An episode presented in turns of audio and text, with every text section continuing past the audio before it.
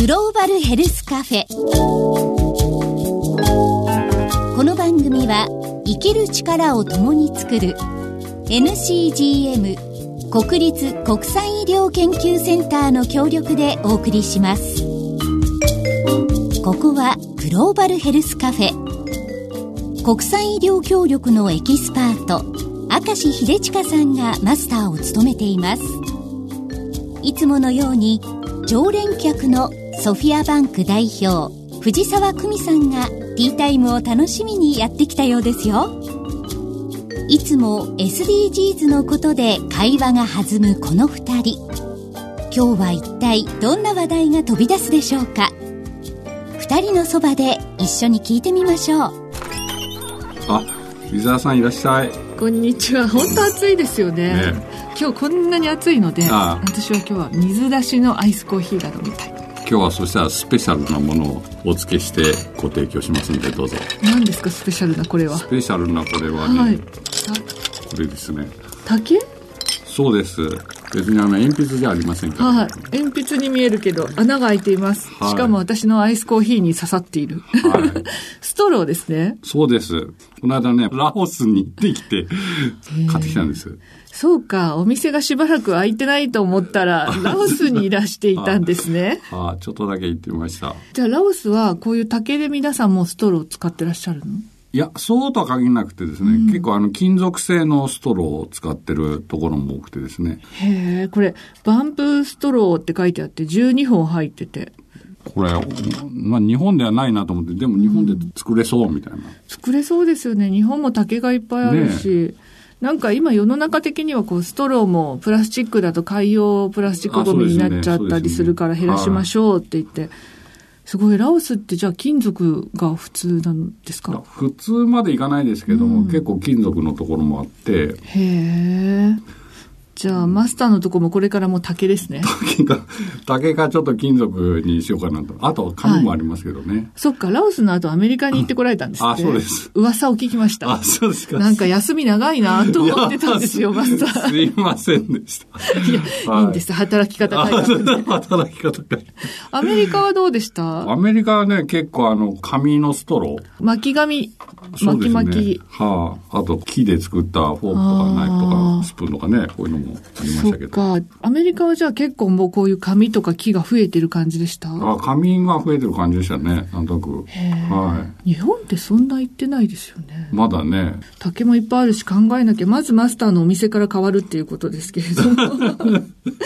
ね、NCGM さんはどうなんですか？こういう取り組みは。NCGM はですね、はい、あの、SDGs にね、関わるシンポジウムとかもやってますけどね。そっか、こういうこう、エコな取り組みってまさに SDGs の一つのテーマなんですけど、ねはあ、NCGM さんではその SDGs、これで最近シンポジウムをなさった？そうですね。あの、はい、SDGs に見る科学技術イノベーションとソサエティ5.0っていうので、みんなの SDGs っていうアライアンスがあってですね、えー、その中の一つがうちなんですが、うん、えー、そこで、えー、シンポジウムをやりました。一体どんなことをみんなで話し合ったんですか？ソサエティ5.0そのものはもともと SDGs だけのためにあるんじゃないと思いますが、うん、えー、その科学技術が SDGs にどういうふうに影響してくるのかなと、うん、えー、そういうのを、まあ、みんなで考えてみようと、うん、えー、そういうようなお話でした。えちなみにそのいい影響なんですか？悪い影響なんですか？まあ、あの、例えば、あの、いろんな情報が、これからの社会の中で重要な資源というか、うん、まあ、そういうものになるだろうと。えー、でも実際には情報格差がね、うん、人々の中にはあって、まあ、ある人は知ってるけども、ある人は知らないと。うん、まあ、知らないということによって何かの不利益を受けてる場合もあるし、えー、みたいな、かなりその科学技術のお話をしてたと思ったんですが、かなり哲学的なね、えー、お話もありました、うん、このソサエティ5.0っていうのは、まあ、社会自体がこう科学技術で進化していくよっていう話で、まあ、政府も使ってる言葉だけれども、うんうん、究極科学技術が進歩していってどんどん便利になるんだけど実は人間しか持ってない力が大事になってきて、人間中心の社会がいよいよ。本当に人間力だけが大切な社会がやってくるよみたいな話だと私は思っているんですけど、ど。まあ、そんな中で今マスターがおっしゃってたように、こう情報格差で取り残されるとか、うん、なんか人間がやっと人間らしさを発揮できる社会なのに、やっぱり取り残されるのかってちょっと 思ったり、あと、私たちも本当スマホ持ってると、もう私の情報データはどんどんスマホ会社に上げている感じがして、もう私が今どこで何をしてるか全部お見通しになってる社会ですよね。そういうのは SDGs 的に見てどうなのかなって議論はありました？そうですね。まあ、あの、直接そればかりっていう感じでもないんですけども、例えば、あの、先日の、えー、大阪でやった G20 の話とかでもですね、例えばビッグデータは誰がどう使うんだというようなお話もあったと思うんですよね。だから、例えば、あの、アメリカだと、その GAFA 中心に、まあ、どちらかというと、データは大きな企業が持ってて、使っていく。一方、ヨーロッパはヨーロッパで、いや、情報って、いや、そもそも個人のものなんじゃないの？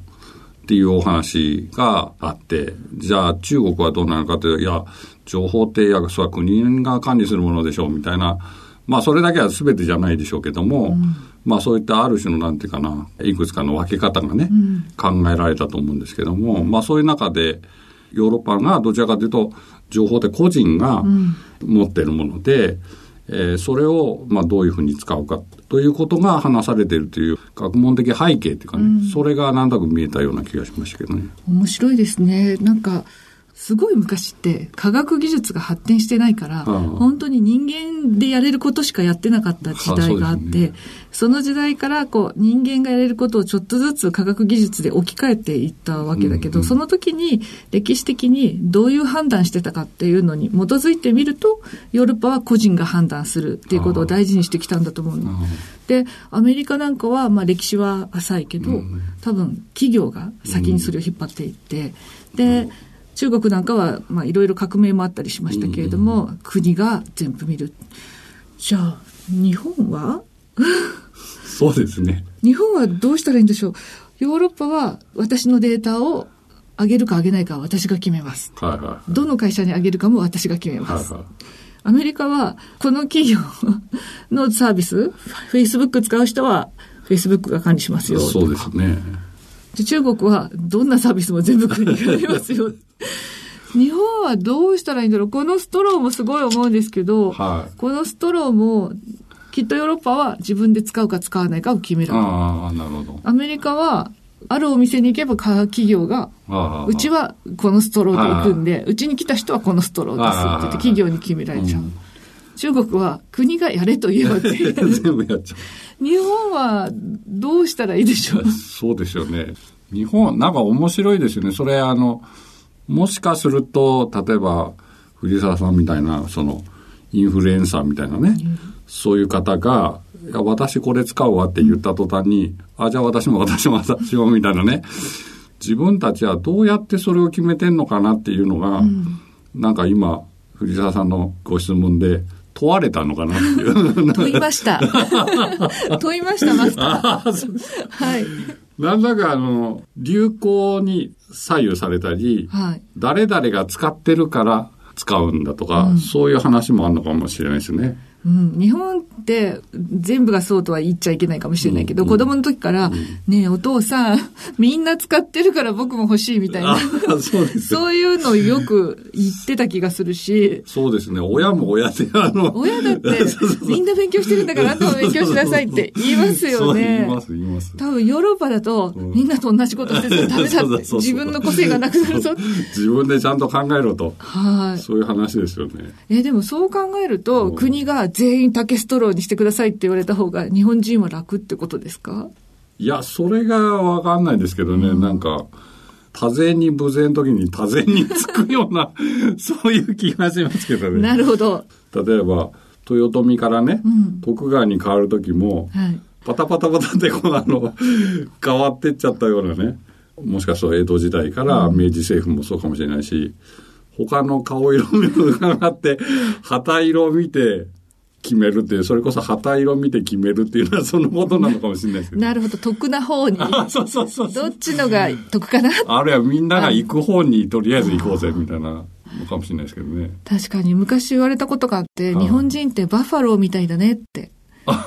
なんか、ある日突然戦闘がピュって反対側向いた瞬間にみんなドドドドドってついていくっていう。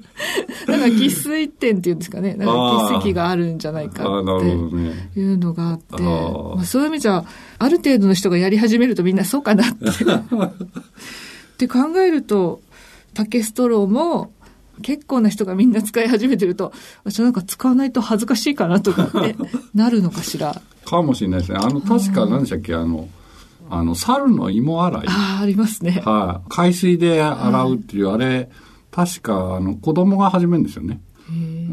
それで、あれ、数を数えたのかな、確か、ちょっとうろ覚えですけども、うん、集団の中で13%ぐらいだったかな。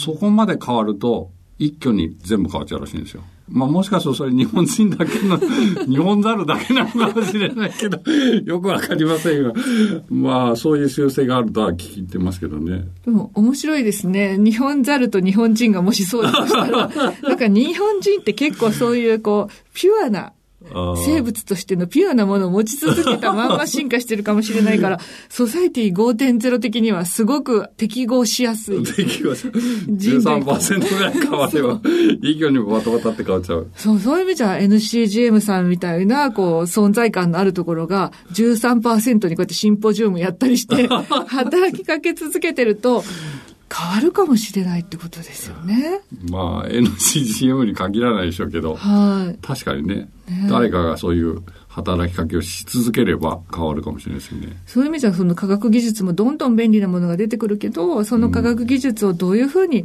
私たちが判断して使うかっていうのも、うん、いい判断の仕方を13%に届くように、うん、そうですね。発信し続けるっていうのが大事かも。ね、ということで、私たちがずっと言っている、こう、みんなで SDGs。だから一人一人が考えるっていうことなんだけど、リスナーさんからもね、やってますっていうメッセージいただいてます。ちょっと紹介しますね。はい、お願いします。30代女性会社員のミキさん。はい。これから海に行く機会も多くなるので、海をきれいに心がけていきますっていう。おいいですね。はい。あと、あたふたさん50代男性会社員。はい。作る責任、使う責任のうち、使う責任を全うしたい。これいいですね、うん、そうですね。確かにね。竹ストローですね。竹ストローですね。何を使うか。何を選ぶか、はい。はい。そして、マリア T さん、茨城県30代女性、学生さんでいらっしゃいます。スポーツ国際開発学を学んでいます。その中で公衆衛生に関心を持ちました。公衆衛生は NCGM ですからね。マスター。もともと理学部だったこともあり、理数的な方向から開発学に関わりたいかもと悩んでいます。スポーツに絡めてグローバルヘルスからアプローチのする方法ありますでしょうか？アドバイスいただけると嬉しいですと。また難しいですね。これあの、はい、私というよりは本当は藤沢さんにへの質問な気がするんですよね。ただ、私も今スポーツマネジメントをやっているので、でね、スポーツの世界では開発途上国とか、うん、そういったところへのアプローチってものすごいたくさん事例があって。なるほど。こうスポーツの力っていろいろあるんですけど、うん、一つはいろんな人たちを集めることができる。うん、あと、スポーツで活躍する人たちが、やはりさっきおっしゃったインフルエンサー、うんうん、そのスポーツで活躍する人たちが何かを言うことで、みんなが、あ、そうだ、やってみようとか、広報の役割をしてくれるっていうのがあったり、あと、女性男性の世界なんかだと、女性にスポーツをちゃんとやれるように学校で体育の授業とかをやると、スポーツを通じて自分の意思を発揮したり、男性と同じようにチームで活躍することによって男女の差別がなくなるとか、そういう事例とかもあったりするんですよ。うん、そういうことを考えると、公衆衛生的にはどんなふうにスポーツ使えますかね？今のお話をお聞きしてて、うん、スポーツそのものをスポーツとして使う場合、体を動かすんだとか、うん、あるいはチームで動くんだとか、そういうちょっと苦しくても頑張るとかね、そのスポーツそのものの効能っていうことを国際保険的にも使えそうだし、あるいはスポーツという媒体、スポーツが持ってるなんか特性、例えばみんなを集めやすいんだとか、さっきの例えばスターの人を、まあ、ロールモデル的に使ってですね、使ってというか、まあ、ご協力いただいて、っていうのもあるんだなと思ってちょっとお聞きしてたんですけどね。こうね、今スポーツ国際開発学を学んでますってことだから、多分開発に関するいろんなことはよくご存知で、じゃあグローバルヘルスっていうと、今 NCGM のウェブサイトとか見ていただくと、いろんなグローバルヘルスの取り組み載ってますもんね。ああ、載ってますね。それなんか見ていただいて、自分が学んだこととどうやって掛け算したらいいかな、なんていうのを考えていただいたら。ああ、そうですね。ヒントがいっぱいありそうだし、まずは NCGM のホームページ見てみましょう。ダメかな、このこと。まあ、まあ、うちだけじゃなくて、あの、はい、あの、NGO とかですね、うん、企業さんでも、その、はい、いろんなことをなさってて、やっぱり、オーソドックスなやり方じゃなくて、うん、えー、もっとこう、イノベーティブなね、関わり方があると思うんで、うん、それが多分お役に立つんじゃないかなと思いますけどね。そうですね。でもこれだけでもずっとマスターからアドバイス聞きたくなるから、また今度ぜひ、グローバルヘルスと国際開発学について講義してもらいたいです。いやいやいやそれはあの、スポーツ系はあの、藤沢さんが強いですから。私もうちょっと勉強してからお願いしたいと思います。あともう一人だけご紹介しておきましょうか。はい、と60代男性公務員。はい。焦げちゃうさん。焼け ちゃうのかな？平和な社会の実現は政治家ではできない。実は教育こそに平和の礎があると思う。きちんとした教育を受けることができれば、平和な社会が自然に出来上がっていく。こんな簡単なことができれば、脅威となるもの自体作ること、作られることもないっていうお話ですね。すねまあ今回の科学技術もそうで、やっぱり一人一人がちゃんと知識を持ってどうありたいかっていうのを考えられることだと思うので、でね、これもまたどこに住んでいても今、e ラーニングとかネットで教育が受けられるから、大人は子どもたちに教育を受ける環境を作ってあげるってことができるといいかもしれないですね。そうですね。うん、まあその第一歩、このラジオかもしれないし。まあ耳かくもんじゃないけど、うん、あこんなことも考えてる人たちがいるんだというので、はいなんかマスターの息子さんも聞いてくださってるそうですからね。お父さんマンネリな挨拶してるって 指摘があったと噂で聞きましたから。失礼いたしました。今度はあの新しいパターンを考えたいと思いましたあれ小学生中学生？中学1年になったばっかりで。そうですよね。だから中1の学生さんもこうやって聞いてくださってるわけですからね。この番組子供から大人まで 役に立つ番組を目指したいと思います。はい。どうも。マスターこれからもよろしくお願いします。よろしくお願いします。いつもありがとうございます。ありがとうございます